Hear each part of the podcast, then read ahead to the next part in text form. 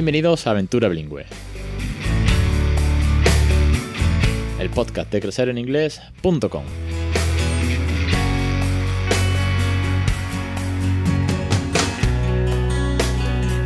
Capítulo 295, 24 de febrero de 2022. Muy buenas, mi nombre es Alex Perder y esto es Aventura Bilingüe. Ya sabéis, el podcast sobre bilingüismo, regalarle una segunda lengua a nuestros hijos, tips, consejos, experiencias, entrevistas. Bueno, si lleváis aquí seis años conmigo, sabéis de sobra de qué va esto. Y si acabas de aterrizar, si es la primera que escuchas este programa, bienvenido, bienvenida, muchísimas gracias y quédate para aprender los consejos que nos van a dar hoy Bri y Raúl, que son la familia que van, que van a contarnos cómo es criar bilingüe, aun siendo nativos, y hay mucho por hacer.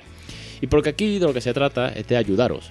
Ese es mi objetivo, ayudaros a través de toda mi experiencia, cuando viene mi hijo y habla también en el podcast, de las familias que participan, de los recursos que encuentro ayudarte en la medida de lo posible con ideas o con consejos, con motivación o resolviendo dudas, pues a que tú también críes bilingüe, a que tú también le regales una segunda lengua. Que es posible, aunque tengas un nivel medio, no hace falta ser bilingüe, como en el caso de hoy. Y si tienes más dudas, si necesitas más apoyo, si necesitas más recursos, o canciones, o juegos, o fonética, echadle un vistazo a crecereningles.com donde tenéis los cursos para que pilles el que quieras, te lo quedas para siempre, los ves una y otra vez, para que puedas tú también criar bilingüe a tus hijos con juegos, canciones, rutinas, eh, cuentos, Montessori, fonética, gramática, lo que necesites lo tienes ahí. Hasta tenemos un cuento, un cuento súper chulo de Little Frog and the Color, cuento bilingüe que te podemos enviar a casa eh, gratuitamente, vale 10 euros y lo tienes en casa para que tú también leas un cuento original y único en inglés a tus peques. Vamos ahora sí con Bri y Raúl. Raúl y Bri, muy buenas tardes y bienvenidos. Hola, buenas. Hola, Alex. ¿Qué tal? Muchas gracias por venir al podcast. Ahora os tocaba a vosotros, te toca a ti, Yuri. Yo estuve, estuve en, tu, podcast en inglés, que me lo, he escuchado, me lo he escuchado un par de veces, es curioso, ¿eh? Mira que no suelo hacer esto, pero me lo he escuchado un par de veces, porque me vi al principio más atorado en el inglés y al conforme íbamos avanzando en la entrevista, me vi más suerte y dije, hostia, pues igual, igual me voy entendiendo un poco con el inglés, poquito a poco. Bueno, hoy os toca a vosotros para que me contéis vuestra aventura con el inglés, vuestro proyecto también de, sobre el inglés, tenéis mucho que contar, así que antes de meternos en, en faena, quiero que os presentéis vosotros mismos. Vale, pues empiezo yo. Vale, pues yo soy Bri, em, soy de Canadá. Desde hace casi 12 años que, vivo en, España, en Barcelona. Y, y, Raúl y yo tenemos una escuela online de inglés, em, se llama Hace Inglés. Y también tenemos dos niños, dos bebés. ¿Qué tiempo tienen vuestros peques? Tienen seis meses el pequeño y tres años el mayor. Mm, buena aventura, buena aventura. Por todos es, divertido. Raúl, preséntate tú. Pues soy Raúl y mm, bueno, yo tengo una historia con el inglés, ¿no? Eh, desde pequeño em, soy de estas personas que comentábamos, Alex, que siempre me ha entrado muy bien el inglés, ¿vale? ¿Pero por qué? Porque tuve una amiga de muy pequeño, tenía 5 o 6 años, y eh, que era inglesa y vivía cerca de casa y empezamos, eh, éramos amigos, iba a su casa, escuchaba inglés, em, estaba en contacto con la cultura inglesa y bueno, esto cuando era pequeño pues no era, no era muy normal, ¿no? Ahora sí que hay eh, mucha más gente de todos lados, en todos lados y es más fácil, ¿no? Pero entonces era un poco más difícil. Y aquí empezó mi relación con el inglés, que me gustó y siempre a partir de este momento tuve facilidades para aprender inglés. Y bueno, fast forward a 2010, Raúl y yo nos conocimos en un restaurante eh, y Raúl me, me, me, pidió mi número para hacer un intercambio de idiomas, para aprender inglés. Muy listo. Ha funcionado, ¿eh? Ha funcionado, bien. Lleváis, lleváis ya unos cuantos años de intercambio de idiomas, de momento va bien. Sí, y, bueno, empezamos a, ya, empezamos a salir. Eh, yo no, no, no hablé ni, un, ni una palabra de español. Y, y, bueno, los principios, claro, nos conocimos así en inglés. Mm. Y nuestra relación durante los primeros tres años en inglés, después cambiamos al español para nuestra vida personal, pero en el trabajo sí hablamos siempre en inglés. Y en 2018 nació Kai, el, mayor. Eh, y entonces decidimos que lo más, lo más normal es que yo hablo en inglés y Raúl. Bueno, no decidimos nada, al final es como salió, ¿no? Sí. No nos planteamos nada, digo, bueno, pues tú le hablas en inglés y yo, mm, pues es el primer hijo, ¿no? Estás más pendiente de, de, no sé, cosas más básicas que si le voy a hablar en inglés o no, o tal, ¿no?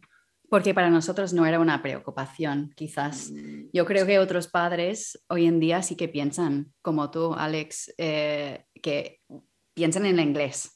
¿Cuándo? ¿Cómo? ¿Cómo será? Eh, pero para nosotros... Claro, aquí, aquí nos encontramos en un punto, claro, eh, madre nativa de Canadá, con super inglés materno, que si no, no, no tiene mucho más. Eh, papá español de Barcelona, también bilingüe, ojo, que no se nos olvide, ¿no? Que como comentamos eh, antes de empezar la entrevista, que, que, es que hay muchas comunidades, bueno, dos o tres comunidades en España, que ya son bilingües, que, que ya han roto esa barrera, ¿no? Que mucha gente como, no, es que el bilingüismo tal y que cual. Bueno, pues eh, a bien es que en este caso va a ser trilingüe, en vuestro caso, vuestros peques, con lo cual, chapo, tres que se llevan. en vuestro caso, claro, no ha habido un planteamiento de si le hablamos o no en inglés, qué método usamos, es natural. Pero quiero ir más allá. Porque claro, aquí mucha gente dirá en la entrevista, bueno, pues paro, paro el episodio que lleva 4 o 5 minutos, porque no me van a contar nada nuevo, porque como ella ya es nativa, ah, yo ya, con esto no puedo. ¿Cuáles son eh, los momentos o cómo, es el bilingüismo cuando papá, mamá son nativos, cada uno de, un lado, eh, conforme al desarrollo del idioma, a si alguien os dice algo de, oye, pues qué suerte tenéis.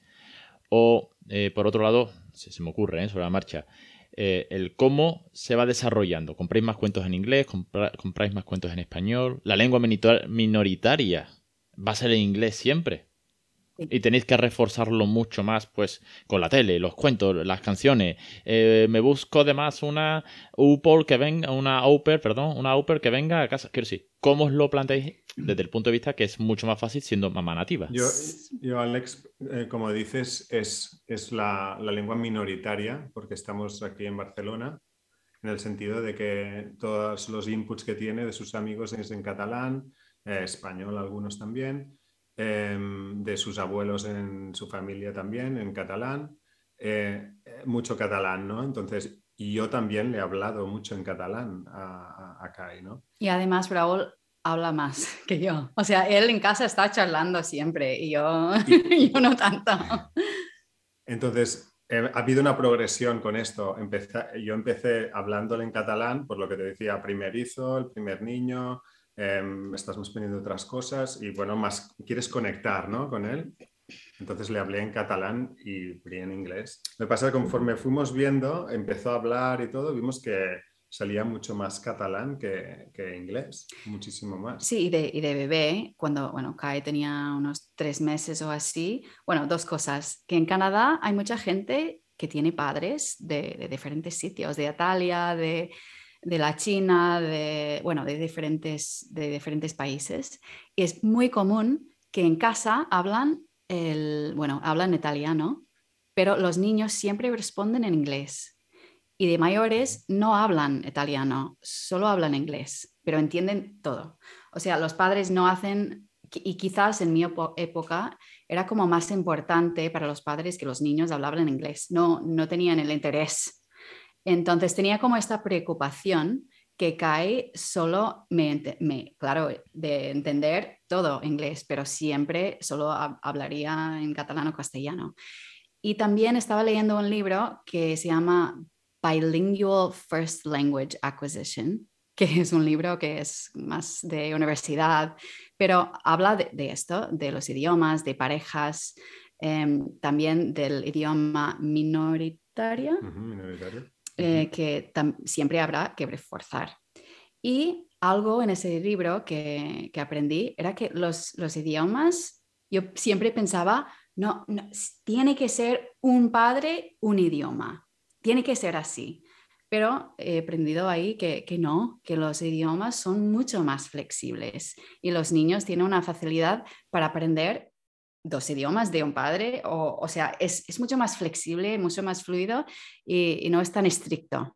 Te lo compro, ¿eh? Te lo compro porque además eh, aquí en casa eh, sí que es verdad que yo soy muy open, ¿vale? Pero también es por, por, mi condición propia. Quiero decir que yo soy, es que soy muy, muy pesado. Cuando algo se me mete en la cabeza, soy el más pesado del mundo, ¿no? Entonces sí que es verdad que ha habido momentos en los que, como el verano pasado, que hice un podcast precisamente solo hablando de que el verano pasado tuve que tirar más del español porque me salió así. Quiero decir, las circunstancias habidas y por haber hicieron que yo me saliese más el español. Y no pasó absolutamente nada. Y menos con cinco años que tiene, tenía en, aquel momento. Y que muchas familias me lo dicen. Pues mira, voy a ratos. A ratos en cuanto a que pues hay meses que más, o hay rutinas que se me dan mejor en, inglés que en español, pero que hay otras que no. O cuando vamos solamente. Hay muchas que coinciden. Cuando vamos a casa de los abuelos, todo el tiempo en español para que los abuelos no se sientan, que no entienden tal y que cual. Oye, pues no pasa absolutamente nada. Es más, eh, otro ejemplo así absurdo, pero es que, por ejemplo, mi mujer dice muchas cosas en inglés, muchas eh, objetos, llámalo objetos, ¿no? Eh, dame fork, o dame spoon, o mm, what, is, what is the dummy, ¿no? O dónde está el dummy. El dónde está el dummy, eso ha sido siempre. Sí, desde que llegó Raúl y ahora con Oliver también. ¿Dónde está el dummy? Dummy es dummy. No, no, no hay otra palabra para chupete, es dummy, ¿no? Y no, no ocurre nada. no explota el cerebro del niño. Claro. Y cuando ya, cuando ya crecen y además eh, sabe identificar que una palabra es en español o en inglés, por la propia pronunciación, por el propio contexto, si me la escuchado a mi más que a mamá, aprende una palabra nueve puntos. No, no, ocurre nada, ¿no? Se puede ser muy flexible. Pero sí que es verdad que, como bien decíais, eh, es la lengua minoritaria y es muy importante la producción, no solamente entender, sino la producción. Y a, a lo que venías a decir, Bri, eh, de Canadá conecta muy, muy, muy, muy parecido, muy parecido, si no es casi eh, idéntico, a inmigración en Estados Unidos del sur, sí, de México, Venezuela y demás, que por aquí han pasado algún, algún que otro invitado, donde el hecho de estar en Estados Unidos y quererse integrar tanto hace que desaparezca la lengua materna, mm. con la cantidad de latinos que hay en, en Estados Unidos, con, siendo la segunda lengua más hablada en Estados Unidos a día de hoy ya, que es fundamental, incluso en campañas electorales se potencia mucho que el presidente diga cosas en, español, se ha dejado antiguamente, se dejaba de ese lado por querer socializar con la lengua principal del país, teniendo la consecuencia de perder tu lengua materna, de no comunicarte, de poder que es un regalo, que siempre voy a lo mismo, que es un regalo, que es, que es una forma de comunicar, no, es otra cosa ni más ni menos.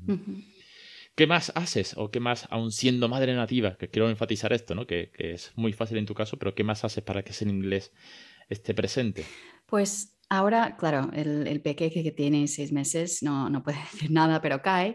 Tiene tres años. Ahora construye frases, hace frases mixtas, habla, yo diría, 70% en catalán. Mm. Igual, y lo que estoy haciendo ahora es que cada, cada vez que me dice algo, lo repito en inglés. Em, y intento seguir la conversación y insistir bastante con el inglés. Claro, hay otra técnica en este libro de Bilingual First Language Acquisition que, que dicen de pretender que yo no entiendo catalán. No, no, no entiendo nada, pero no, no es práctico. Y esto no sería flexible. Y para mí el, hábito de bilingüismo en casa es muy importante que sea flexible y funcione para todos. Esto no funcionaría, decir, no entiendo catalán. Y, aparte de esto, bueno, los cuentos, para nosotros los cuentos, los libros es un gran herramienta que recibimos una caja de, Canadá cuando acá era bebé con todo de, con todo de libros de mis sobrinos. Entonces tenemos un montón de libros y creo que esto fue el primer sitio donde, donde Raúl empezó a hablar con Kai en inglés, en los libros, con los libros. Sí, bueno, como decía al principio, era una un poco, quería más la conexión con él. Y después al ver que esto que solo, bueno, solo empecé, hablaba mucho catalán, ahora empecé a hablarle en inglés, porque en casa entre Bri y yo hablamos hablamos en inglés Bri le habla acá en inglés y yo le, le hablaba en catalán, pero pasé, em, em, empecé a cambiar a hablarle en inglés. Yo diría cuando nació Aritz en, hace seis meses, en agosto. Sí, tan, tan, tan tarde. Sí, mm. por ahí. Con Aritz solo le estoy hablando en inglés, ¿eh? ahora con Aritz solo le estoy hablando en inglés porque ya me siento con más confianza, ¿no? Es el segundo y ya sé, ok, este niño pues, va a sobrevivir de una manera o de otra y no me, no me da miedo ahora. Pero también salió bastante natural, no sé. Sí, bueno, porque también hablamos en casa en inglés y, y, esto... Te iba a preguntar precisamente, y te has adelantado, te has adelantado me, me, viene de perla, ¿no? Aunque te repite la pregunta, que te iba a preguntar que cómo hablabais entre vosotros. Claro. Porque eso al final es una lengua eh, viva y que van a escuchar, quieras o no, van a escuchar. el año pasado, hace un par de años, entrevistaba a un amigo mío que vive en Alemania, mamá alemán, papá español, pero entre ellos siempre es inglés. Entonces, claro, esa niña se va a llevar el inglés mínimo de oído seguro. Mm. Sí. Luego, además, pues si hay que reforzar, hay un input o va a un cole donde da inglés, hay un cuento, la tele y demás, guay. Pero claro, ya es un input más, ya está vivo, ya está cogiendo el, fonema, eso ya lo pilla eh, el oído desde el bebé. Con lo cual, oye, pues genial que además os escuche, ¿no? Que, vea que vea que sea útil. Sí. sí. Que el inglés no viene de mamá y a lo mejor yo no lo respondo, sino que lo que tú me decías al principio, ¿no? Quiero que produzca, quiero que converse el día de mañana conmigo en inglés, sino que además ve que hay una conversación. Y si ahora también, Raúl, tú te, tú te animas, sí, el catalán ya lo va a tener porque es inmersión absoluta lo que tiene. Eh, eh, estando en Barcelona, el español también. Bueno, el español, que, bueno, supongo que lo sabes, el español ya es como es tan fuerte que lo va a aprender sí o sí. O sea, por eso no, no le hablo en castellano, ¿eh? sé que es súper importante, pero, lo va a aprender sí o sí. Aquí la, influencia del español es lo más fuerte que hay. Pero entre nosotros es, es eso, nos conocimos en inglés. Primeros tres años en inglés, Después cambiamos al español porque yo estaba sufriendo. Yo mm. no, no, no soy buena con los idiomas, ¿vale? Tardé muchísimos años en tener confianza para hablar, tal. Entonces cambiamos al español para nuestra vida personal, o sea, en casa, pero siempre trabajábamos juntos en inglés, ¿vale? Nació Kai y cuando notamos eso de la influencia del catalán, empezamos a a cambiar para hablar más en inglés entre nosotros en casa, para que el, audio landscape, o sea, para lo que escuche en casa, eh, fuera en, inglés. Entonces ahora con nosotros hacemos muchas frases mixtas de estas, de, dame el, give me, pass me the, la, no sé, cualquier cosa. Sí, sí, sí, sí, sí, es perfectamente normal, pero al final son volvemos a, yo me repito mucho tal vez, y los oyentes lo sabrán, pero son idiomas, están vivos, es comunicar, no, no, es un examen, que esto no, que esto no es eh, eh, Cambridge y te, sientas ahí con un señor delante, ¿no? Y estás súper nervioso, ¿no? Oye, que estamos en casa, que hay que ser muy natural, que hay que ser muy divertidos, porque estamos en un... se supone que estamos en un contexto relajado, que es en casa, ¿no? Con papá y mamá. ¿Cuándo se suma a todo esto? Te voy a hacer una pregunta porque me lo comentaste cuando hicimos la, la entrevista, la otra. Me dijiste, he, escuchado un montón de, o varios episodios de Aventura Bilingüe. ¿Dónde se suma el que escuchéis Aventura Bilingüe? Si os ha influido o no os ha influido en, en, vuestra propia aventura. Para, bueno, para mí, cuando, cuando estuvimos mirando eso, para Braul hablar con Kai en inglés, si, si fuera algo, porque la gente dice, ay no, van a coger su acento, eh, que no, se, se va a confundir eh, tenemos un, familiar que tiene mucho miedo de esto, que es, tiene que ser súper estricto. Y empecé a escuchar el podcast y mirar la página web, los materiales y tal, y pensé que es totalmente mentira. Esto de, que un, padre español no puede hablar con su hijo en inglés, teniendo un nivel que tiene, que o sea, un nivel de un nivel mínimo. sí, intermedio. Intermedio, sí, que, y, era ahí, que nos, nos dio muchas, bueno, de ganas y también como apoyo para decir, mira, escucha este podcast, es lo que digo a todos los padres, pues que todo el mundo me, me dice, ay, qué guay, que eres de Canadá. Sobre todo también para eh, tener un punto de comprensión, ¿no? De, todas las dudas que tienes también, ¿no? Cuando estás hablando en inglés a tu hijo. un, un, punto importante, por ejemplo, del que has dicho ahora, es estas dudas, ¿no? De a veces, ostras, no, estás enfadado o estás, eh, o quieres decir las cosas en, catalán o en castellano en vez de en inglés, pues lo dices en catalán, en castellano, en inglés, eh, en catalán o en castellano, no pasa nada. es vivo Un, idioma. Pero esto es un punto que dices, no, no estoy fracasando ahora porque estoy hablando en otro idioma, no.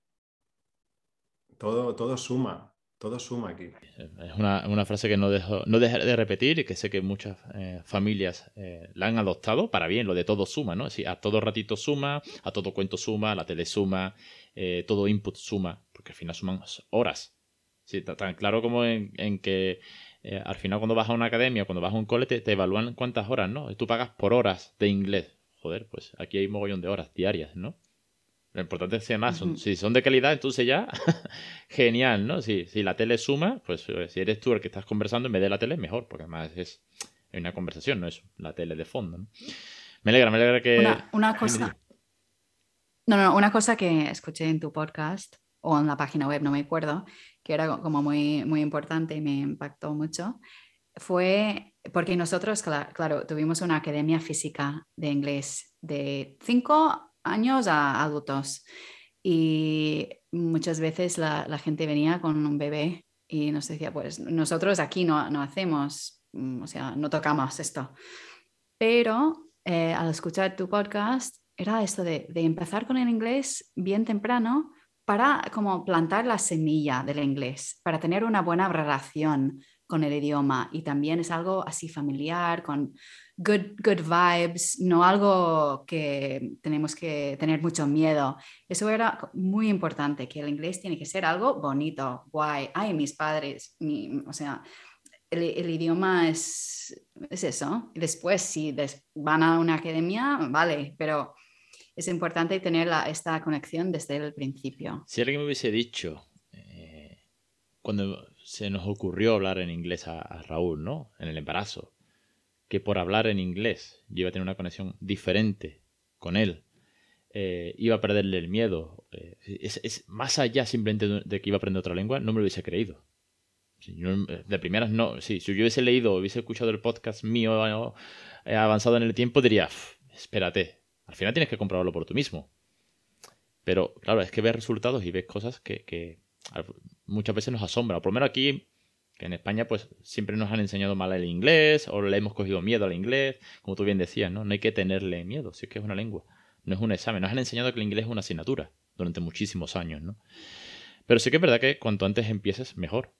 Bien, porque además eh, el bebé no se va a plantear ninguna duda de si por qué me habla o no. No, no. Para él va a ser natural en su día a día. Y luego hay una parte eh, eh, neurocientífica, y la parte cognitiva del desarrollo de la lengua y todo lo que ello conlleva, de cómo se adquieren los fonemas desde edad temprana, es decir, desde el primer día, la plasticidad cerebral. Es decir, si te metes en ciencias, lo que he aprendido con la ciencia de, todo lo que he leído sobre esto es que además lo argumenta y, lo pone en peso y lo contrasta, que no es, hostias, esta gente hace esto y está súper bien. No, es que además hay una base científica detrás que lo prueba, con lo cual te quedas también, yo me siento tranquilo si la ciencia me respalda en cuanto a que no estoy loco.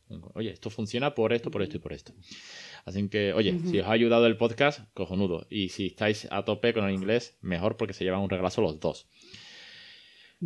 Te has adelantado un poquito y me has dicho que tenéis una academia física. Ahora tenéis una academia eh, online súper chula, se llama acingles.com. Cuéntanos cómo surge este proyecto, cuéntanos de cómo es AC Inglés, qué, ofrecéis ahí, que le estado echando un vistazo.